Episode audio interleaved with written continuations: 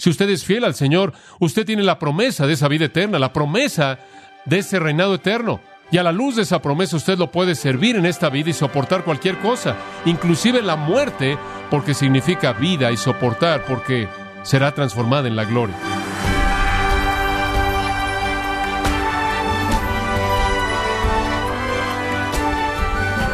Le damos las gracias por acompañarnos en esta emisión de gracia a vosotros con el pastor John MacArthur. Debido a todo lo que Cristo ha hecho en usted, en su vida, como haberlo salvado, no debería servirle con una actitud indiferente, sin deseo y sin gozo. Algunas veces necesitamos se nos recuerde que servir con entusiasmo es fundamental. Hoy, el pastor John MacArthur, en la voz del pastor Luis Contreras, nos enseña cómo aconsejó Pablo a Timoteo cuando pasó por un período de desánimo. En la serie, Consejo para un discípulo joven, en gracia a vosotros. Como ustedes saben, estamos estudiando 2 de Timoteo capítulo 2 en los versículos 8 al 13. Quiero recordarle brevemente que Pablo está escribiendo esta su última epístola a su hijo en la fe Timoteo. Timoteo ha llegado aparentemente a un punto bajo en su vida espiritual y ministerio. Él está en peligro de avergonzarse del Señor y avergonzarse de Pablo. Él no está usando su don como debiera.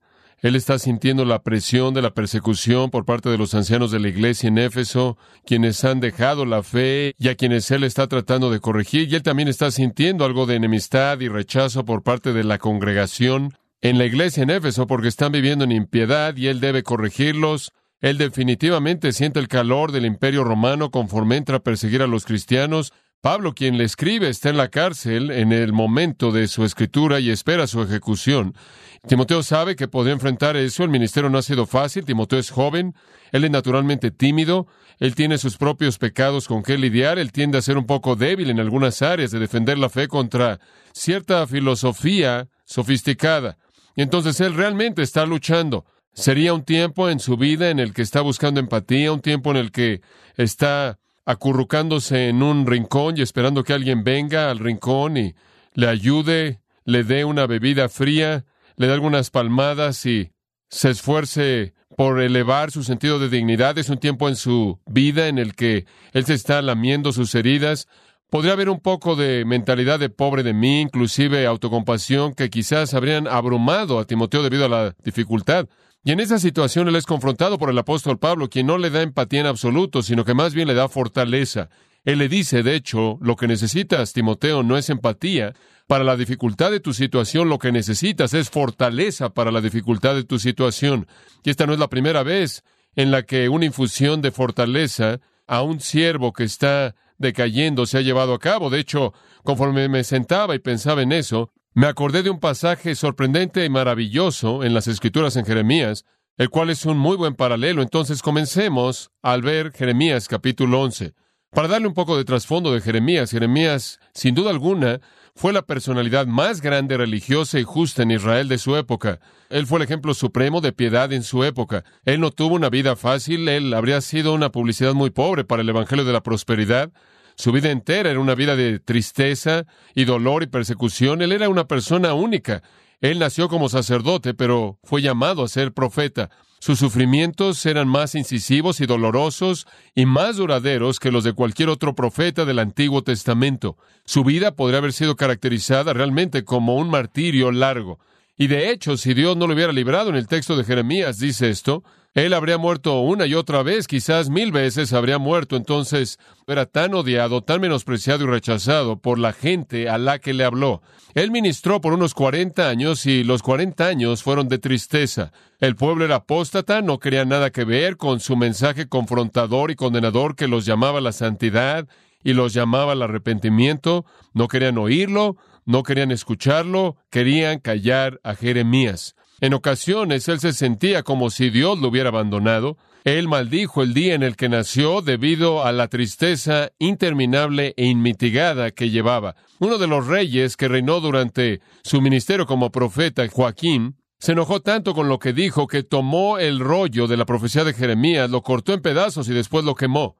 Jeremías se volvió un fugitivo de la ira del rey. Jeremías en últimas terminó encarcelado. Él tuvo mucha más oposición a nivel acumulativa que cualquier otro profeta del Antiguo Testamento. Él sufrió mucho. Y parte de esto se debió al hecho de que su mensaje siempre fue un mensaje de compromiso incondicional con Dios. Él no enfatizó nada más que abandono total al servicio de Jehová, una rendición total. Y debido a eso, en últimas, la tradición nos dice que fue apedrado hasta la muerte. Él enfrentó persecución sobre persecución, sufrimiento, dolor, él soportó pruebas increíbles, él soportó rechazo, él tuvo tristeza todo el tiempo, de tal manera que se llegó a conocer y todavía se conoce como el profeta llorón. En su profecía él habla acerca de cómo él deseaba que sus ojos fueran como fuente para que pudieran derramar agua al llorar por la destrucción de su pueblo, quienes estaban enfrentando el juicio de Dios. Al llegar al capítulo 11 y al final del capítulo, una de las muchas tristezas en la vida de Jeremías se lleva a cabo. Él originalmente era de una ciudad de Anatot, y ahora leemos en el versículo 21 que los hombres de la ciudad de donde venían sus propios amigos, sus propios amigos conocidos, aquellos que fueron parte de su vida, estaban buscando su vida y estaban diciendo, no profetices en el nombre de Jehová para que no mueras en nuestras manos. En otras palabras, los propios vecinos de Jeremías estaban diciendo, si no dejas esta profecía condenadora, vamos a quitarte la vida, te vamos a matar. Y entonces aquí está Jeremías, justo, piadoso, virtuoso, fiel en proclamar la verdad, y nunca aliviado de una vida incesante de pruebas y sufrimiento y persecución. Y ahora, cuando llega al punto en el que inclusive el pueblo, la gente de su propia ciudad, buscan su vida, si no guarda silencio en su mensaje, él ya ha recibido todo lo que puede recibir y clama al Señor, y su oración es registrada en los primeros cuatro versículos del capítulo 12, y escuche lo que dice. Justo eres tú, oh Jehová, para que traiga mi caso ante ti. Ahora él va al Señor reconociendo que Dios hace lo correcto y dice, quiero traer mi caso ante ti, tú eres un Dios justo. De hecho, él dice, yo discutiré asuntos de justicia contigo. Quiero hablar de lo que es justo, Dios, y la actitud que se encuentra detrás de esto es lo que me está pasando, francamente no es justo. ¿Por qué el camino del impío ha prosperado? ¿Por qué todos aquellos que tratan de manera impía están cómodos? ¿Por qué todos los impíos disfrutan de una vida cómoda y yo soy tan fiel y mi vida está tan llena de sufrimiento? Simplemente no encaja. Tú eres un Dios justo y entonces en un sentido él llega corriendo a las puertas del cielo con una familiaridad santa. Él no está acusando a Dios de nada, él simplemente está hablando con Dios, él está preocupado porque los impíos están prosperando y en contraste a eso, él le dice a Dios acerca de su propio corazón, versículo 3, pero tú me has conocido, oh Jehová, Tú me ves y tú examinas la actitud de mi corazón hacia ti. Tú conoces la diferencia entre lo que soy y lo que ellos son. Y cómo es que ellos prosperan y yo en un sentido perezco. Tú conoces mi corazón y tú conoces, tú sabes que no soy un hipócrita, mientras que ellos tratan en impiedad, como él dijo en el versículo 1 y versículo 2. Tú los plantaste, ellos echaron raíces, ellos crecen, ellos inclusive han producido fruto. Tú estás cerca de sus labios, pero lejos de sus mentes. Yo soy verdadero y ellos falsos, yo soy genuino y ellos hipócritas, pero yo estoy sufriendo y ellos están prosperando. Él realmente está bajo el dolor de su persecución, él está soportando con gran dificultad y él quiere que Dios le dé algo de empatía. Los impíos, versículo 4 dice, inclusive se están burlando de Dios. Jeremías dice, ¿por cuánto tiempo la tierra va a llorar y la vegetación del campo va a secarse por la impiedad de aquellos que moran en ella? Los animales y las aves han sido quitados porque los hombres han dicho, Él no verá nuestro fin, en otras palabras, se están burlando de Dios. Podemos hacer lo que queramos, podemos devastar esta tierra, podemos actuar como queramos. Dios nunca va a ver el fin de esto. En otras palabras, se están negando la omnisciencia de Dios, que Él conoce todo. Se están burlando de Dios. Y entonces Jeremías dice, Señor, ¿cómo puedes lidiar con estos impíos, hipócritas que se burlan y les permites prosperar mientras que yo estoy en una condición incesante de sufrimiento? Y francamente, esa no es una pregunta que no se ha preguntado desde hace mucho tiempo por aquellos que sirven al Señor Dios y han soportado el mismo tipo de incongruencia aparente. Digo, creo que han habido ocasiones en mi vida cuando les confieso que he hecho la misma pregunta, Señor, ¿por qué siempre parezco estar luchando con cosas y otras personas parecen tener tan pocas luchas? ¿Por qué es que otros no son perseguidos mientras que los que predicamos la verdad somos acusados de todo tipo de cosas que no son verdad? Digo, es algo pequeño comparado con lo que Jeremías soportó, pero cualquier siervo de Dios quien enfrenta cualquier punto bajo de sufrimiento en un periodo prolongado de tiempo va a clamar a Dios en una oración no diferente a esta. Señor, ¿cómo es que esto encaja con tu justicia? Entonces Jeremías quiere algo de empatía, él está en cierta manera pidiéndola, él está impacientándose, a él le gustaría que su sufrimiento terminara y a él le gustaría que las cosas fueran invertidas. La respuesta de Dios es muy interesante. Dios no le da empatía, de hecho lo opuesto. De hecho, Dios le dice, ¿tú crees que has sufrido? No has visto nada todavía. Simplemente lo opuesto de que él quería oír. Observa el versículo 5, él acababa de decir, deberías matar a todos estos impíos y al final del 3, deberías prepararlos para el día de la ira. Pero por otro lado, ve el versículo 5, Dios dice, y debería encerrar en un círculo los versículos 5 y 6, son fascinantes, pueden subrayarlos. Si has corrido con los que van a pie y te han cansado, ¿cómo entonces puedes competir con los caballos? ¡Qué afirmación! Dices, ¿qué le está diciendo? En otras palabras, Jeremías, en lugar de estar tan consumido por este esfuerzo en particular, más vale que te des cuenta de que lo peor está aún por venir. Solo estás corriendo con los hombres que van a pie ahora. No sé cómo sería, nunca he tratado de competir en una carrera con un caballo. He corrido con muchos seres humanos en mi vida, pero nunca he tratado de correr con un caballo. Pero me acuerdo ver en la televisión en una ocasión a un hombre que pensó que podía correr con un caballo y ganar. Ese hombre fue un necio. Y eso es esencialmente lo que está detrás de esta imagen aquí. Jeremías, si no puedes enfrentar la dificultad de correr con los hombres que van a pie, ¿qué vas a hacer cuando traiga yo a los caballos y te haga correr con ellos? La idea es que se va a poner peor. Lo que Jeremías necesita no es empatía, lo que necesita es más que fortaleza, más fortaleza. Y después se le dice también en el versículo 5, si te caes en una tierra de paz, ¿cómo te va a ir? En el espino del Jordán, eso es fascinante. Ahí junto al río Jordán, en tiempos antiguos, a lo largo de la historia, antes de que pasara lo que hemos visto a lo largo de la historia, que básicamente ha deforestado la tierra, ahí en el río Jordán había muchos arbustos, era el lugar en donde las bestias salvajes se ocupaban a sí mismas y vivían. Y lo que él está diciendo a Jeremías es, mira, si no puedes estar de pie y ser fuerte en una tierra de paz, ¿qué vas a hacer cuando estés en una jungla? Metafóricamente. ¿Qué vas a hacer cuando entres ahí, en medio de los arbustos, con las bestias salvajes? Todavía no has visto nada. Apenas estás aprendiendo a soportar. Hombre, qué afirmación. Pero esa es una gran instrucción para nosotros. Y él está hablando de hermanos en la casa y aquellos que están cerca de él, que están lidiando de manera pecaminosa con él, clamando contra él. En otras palabras, las personas más cercanas a ti te rechazan y te odian y si no puedes enfrentar eso, nunca podrás enfrentar lo que está por venir. En lugar de empatía, él recibe un llamado a la fortaleza. Y eso es precisamente lo que Pablo está haciendo. Ahora regresemos a segunda de Timoteo. Timoteo en cierta manera está debilitándose bajo la presión y Pablo le está diciendo, tomando el concepto de Jeremías, oye Timoteo, si no puedes correr con los hombres que van a pie, ¿qué vas a hacer cuando vengan los caballos? Si no puedes estar de pie en una tierra de paz antes de que el calor realmente se ponga difícil, ¿qué vas a hacer cuando estés en medio de los arbustos con las bestias salvajes? Este es un llamado a la fortaleza a un joven que no es diferente de un Jeremías, un vocero para Dios en un tiempo de problemas. Timoteo está enfrentando pruebas, él está enfrentando persecución y él está acobardándose como Jeremías acobardó y él quiere que le den palmadas y él quiere empatía y en lugar de esto el apóstol Pablo lo llama la fortaleza. Él lo llama la valentía, Él lo llama no avergonzarse, Él lo llama comprometerse de manera apropiada, ser un soldado y un atleta y un granjero que trabaja duro. Él lo llama enseñar la palabra de Dios sin importar lo que suceda. Y aquí en los versículos 8 al 13 le da los motivos que yacen detrás de cumplir con ese llamado. Claro que Jesús estableció el ejemplo original de ese tipo de devoción. Considerad aquel, el escritor de Hebreos dice en Hebreos 12:3, quien soportó tal hostilidad por parte de los pecadores en contra de sí mismo para que no os canséis y desfallezcáis, porque no habéis resistido al punto de sangre en su lucha contra el pecado. Considerad a Cristo y lo que Él soportó sin cansarse antes de que ustedes se cansen en la batalla.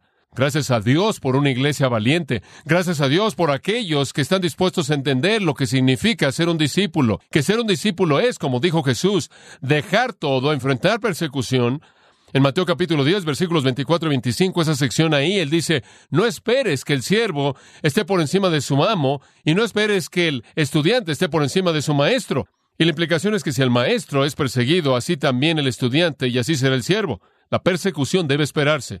Necesita estar listo para eso. Necesita estar dispuesto para eso.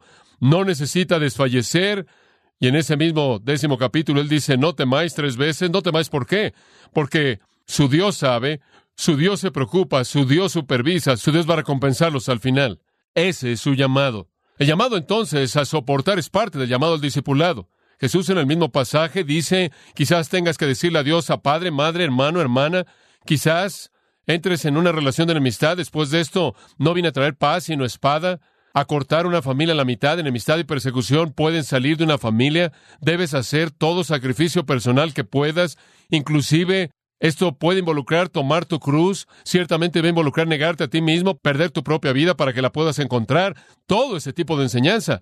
Usted lee de los seres de la fe en Hebreos capítulo 11 que soportaron todo tipo de persecución concebible y después él dice, de quien el mundo no era digno. Entonces, de tal manera que la vida de la iglesia ha sido edificada sobre aquellos que pudieron soportar. Ahora, el punto de todo esto es llamar a Timoteo y a nosotros a esa perseverancia. Y eso tiene que venir de la profundidad de una persona. Algo tiene que estarnos motivando más que nuestro propio bienestar. Si usted está buscando su bienestar, usted no va a soportar ninguna persecución, más que su propia comodidad. Si usted está buscando su propia comodidad, usted no va a perseverar frente a la persecución, más que su propia prosperidad, éxito, reputación, fama lo que sea. Si usted es lo que le preocupa, entonces usted va a hacer concesiones en lo que tenga que hacer concesiones para ganar lo que usted quiere. Así es. Pero aquellos que están dispuestos a entregar sus vidas y a entregar sus energías enteras para el servicio de Cristo y soportar lo que enfrenten, esas personas tienen objetivos más elevados, están motivados por algo que va más allá de sí mismos. ¿Qué motiva a uno a perseverar? ¿Qué debe motivar a Timoteo? Lo primero que Pablo dice que debe motivarlo a usted es la preeminencia del Señor, versículo 8. Acuérdate de Jesucristo, del linaje de David, resucitado de los muertos conforme a mi evangelio. En otras palabras, recuerda al Señor del evangelio, recuerda a quién sirves, recuerda a quién predicas, recuerda para quién vives. Digo, si usted está consumido consigo mismo, usted va a hacer concesiones, usted va a estar evitando el conflicto, usted no va a querer meterse en la confrontación, usted no va a hablar la verdad, usted se va a proteger para que no ofenda porque su vida le preocupa. Digo, si usted está en la oficina y sabe que debe hablar una palabra para Cristo, el momento es perfecto, es el tiempo exacto para hacerlo, usted está en su reunión familiar y está a punto de hacer algo que sabe usted que está mal, usted debe confrontar eso amorosamente en el nombre de Cristo. Usted sabe que es el momento para que usted hable el Evangelio en una situación dada, usted sabe que le debe decir a su jefe que está a punto de hacer algo que es ilegal, injusto, y debe decirle que eso está mal y que Dios es deshonrado por eso, pero usted se contiene. ¿Por qué? Porque usted está más preocupado por usted mismo de lo que usted está por la causa de Cristo. Entonces lo que Pablo está diciendo aquí a Timoteo es, la gente que soporta sin concesiones no buscan preservarse a sí mismos. Y Daniel es una ilustración clásica. Él estuvo dispuesto a enfrentar el foso de leones en lugar de hacer concesiones con su compromiso de adorar a un Dios vivo y verdadero. Juan Bunyan dijo, y cito, he amado a mi Señor y en donde quiera que he visto la huella de su zapato en la tierra, yo he hecho un pacto a colocar la mía también. Fin de la cita. Quiero caminar en los caminos de Jesús y soportar como Él lo hizo sin concesiones. Entonces debe usted recordar a quién sirve. El Señor preeminente tiene la causa preeminente. Y si usted recuerda a Jesucristo, el Cristo vivo y resucitado, el Cristo del Evangelio, y que usted lo sirve, esa es una motivación que lo obliga a usted, es contundente y es elevada. En el siglo XI hubo un himno escrito con toda probabilidad por Bernard de Clairvaux. Él escribió estas palabras hermosas y que nos llevan a examinar nuestro corazón, que son muy conocidas por muchos de nosotros.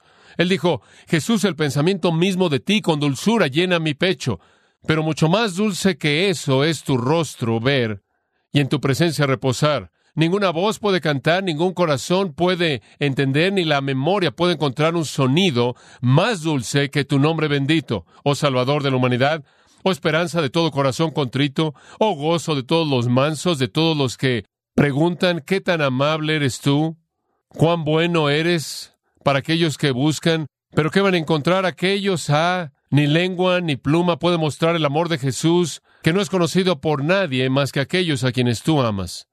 Y después de esto, Jesús, nuestro único gozo sé tú, así como tú serás nuestro premio. En ti toda nuestra gloria sea ahora y a lo largo de la eternidad. Ahora esa es la idea, vivir para Cristo, estar consumado con la dulzura de Cristo.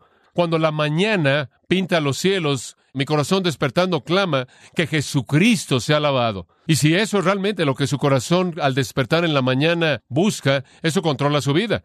En 1943, en diciembre, 11 misioneros fueron martirizados en la isla de Pinos, en las Filipinas, martirizados por la causa de Cristo. Uno de ellos fue un doctor Francis Shore. En algún punto previo a ese martirio, él había escrito estas palabras magníficas para expresar su compromiso con Cristo contra la persecución, y cito, todo el progreso humano hacia Dios ha manchado las escaleras del tiempo con sangre, porque toda ganancia para el cristianismo es traído por el martirio de alguien. Por nosotros Él derramó la copa roja y nos pidió que la tomáramos y la bebiéramos.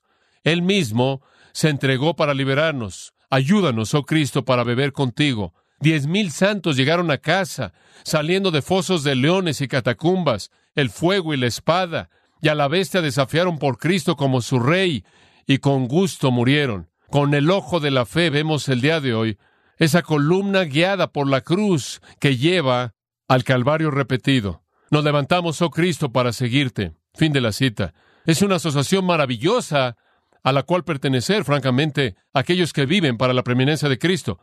Y eso es lo que Timoteo debe entender. Él debe saber que él sirve al Señor Cristo, quien es el más digno y por lo tanto cuya causa es la más digna de todas. En segundo lugar, la última vez vimos que el motivo no solo viene en la preeminencia del Señor, sino que el motivo para el sufrimiento de nuestro ministerio viene del poder de la palabra. Versículo 9. Al final del versículo 9 usted se acuerda, después de hablar de su propio encarcelamiento, él dijo, mas la palabra de Dios no está presa. Y entonces Pablo dice, yo entiendo que puedo avanzar y aunque me tomen y me encarcelen, la palabra de Dios va a seguir. Entonces no hay necesidad de sentirme como alguien que debe preservar su vida. Usted no tiene que guardar su vida, proteger su reputación o asegurarse de que nadie jamás es ofendido porque usted pueda perder su libertad. Escuche, predique con valentía, Pablo dice. No se preocupe por lo que pase. Quizás lo encarcelen, quizás le quiten su vida, pero la palabra de Dios no está presa. Eso es tan maravilloso. Podemos hablar la verdad, podemos hablarla con valentía, podemos hablarla de manera directa, podemos decir lo que debe ser dicho, lo que necesita ser dicho para la gloria de Cristo, y no temer ninguna repercusión sin importar lo antagonista que la sociedad pueda ser, porque inclusive si estamos encarcelados, la palabra de Dios no está presa. Eso nos lleva a nuestros últimos dos puntos finales. Somos motivados en el servicio sacrificial a Cristo debido a su preeminencia, debido al poder de su palabra y en tercer lugar, al propósito de la obra. Observa el versículo 10, es tan básico. Y Pablo es más bien explícito aquí, muy directo. Por tanto, día, en base a esto, todo lo soporto. Ahora, aquí está su razón. ¿Por qué soportas todo esto? ¿Por qué vives de tal manera que enfrentes todo esto? Bueno, todo esto lo soporto por amor de los escogidos. ¿Quiénes son? Bueno, esos son los escogidos. Yo soporto, esa palabra significa permanecer bajo sufrimiento, todo tipo de sufrimiento relacionado a dificultad, sacrificio, persecución, cadenas, prisión, todo eso. Soporto todo eso continuamente y continuamente lo soporto todo por causa de aquellos que son elegidos, los elegidos, los escogidos. Y de nuevo se nos recuerda, amados, y no lo podemos escapar, que Dios identifica a personas que han sido escogidas para salvación desde antes de la fundación del mundo como los elegidos, los escogidos. Pablo dice, la razón por la que estoy dispuesto a entregar mi vida es por causa de los escogidos. Dice usted, bueno, ahora espera un momento.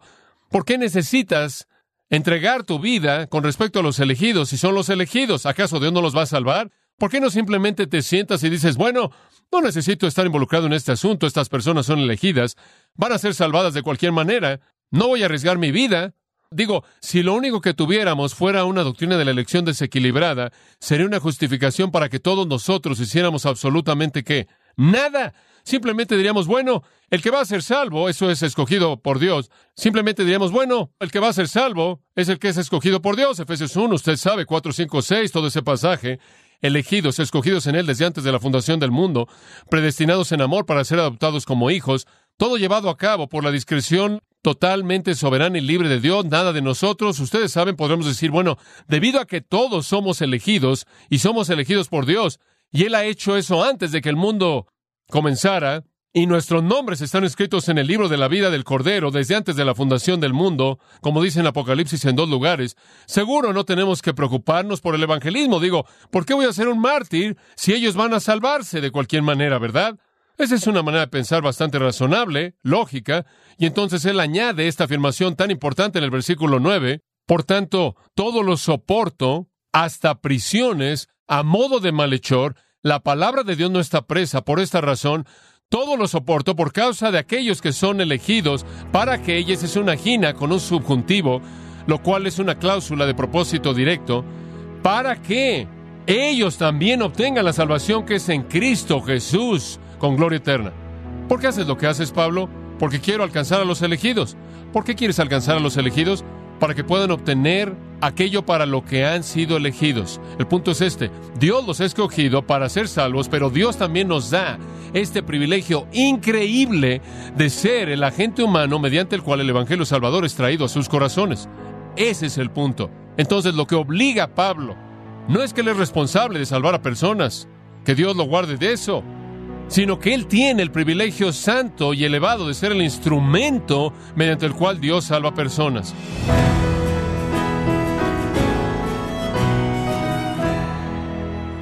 John MacArthur nos recordó que lo que nos motiva a servir sacrificialmente a Cristo es su preeminencia, el poder de la palabra de Dios y el propósito de la obra misma de Dios. Estamos en la serie Consejo para un discípulo joven, aquí en gracia vosotros. Estimado oyente, quiero recomendarle el libro El pastor como líder, en donde John MacArthur nos muestra cómo un pastor debe guiar con integridad y convicción. Adquiéralo en la página gracia.org o en su librería cristiana más cercana. También quiero recordarle que puede descargar todos los sermones de esta serie Consejo para un discípulo joven, así como todos aquellos que he escuchado en días, semanas o meses anteriores, animándole a leer artículos relevantes en nuestra sección de blogs, ambos en gracia.org.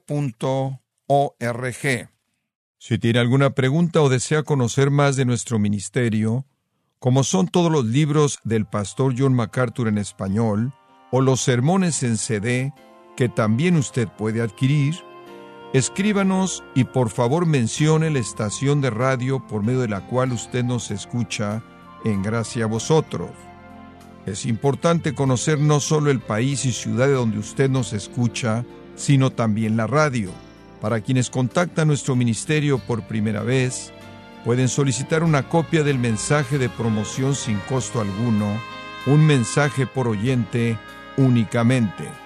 Si usted vive en los Estados Unidos o Puerto Rico, escríbanos a Gracia Vosotros, P.O. Box 4000, Panorama City, California 91412.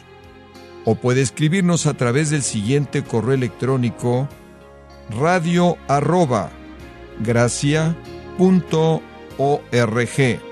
Bueno, en nombre de John MacArthur y el personal de este organismo, queremos darle las gracias por su tiempo y sintonía y queremos pedirle que no deje de orar por este ministerio, como también por la estación de radio por la cual usted nos escucha de lunes a viernes. Este es su amigo Miguel Contreras, invitándole a sintonizar nuestra próxima edición para que juntos continuemos desatando la verdad de Dios un versículo a la vez no se lo pierda, aquí en Gracia Vosotros.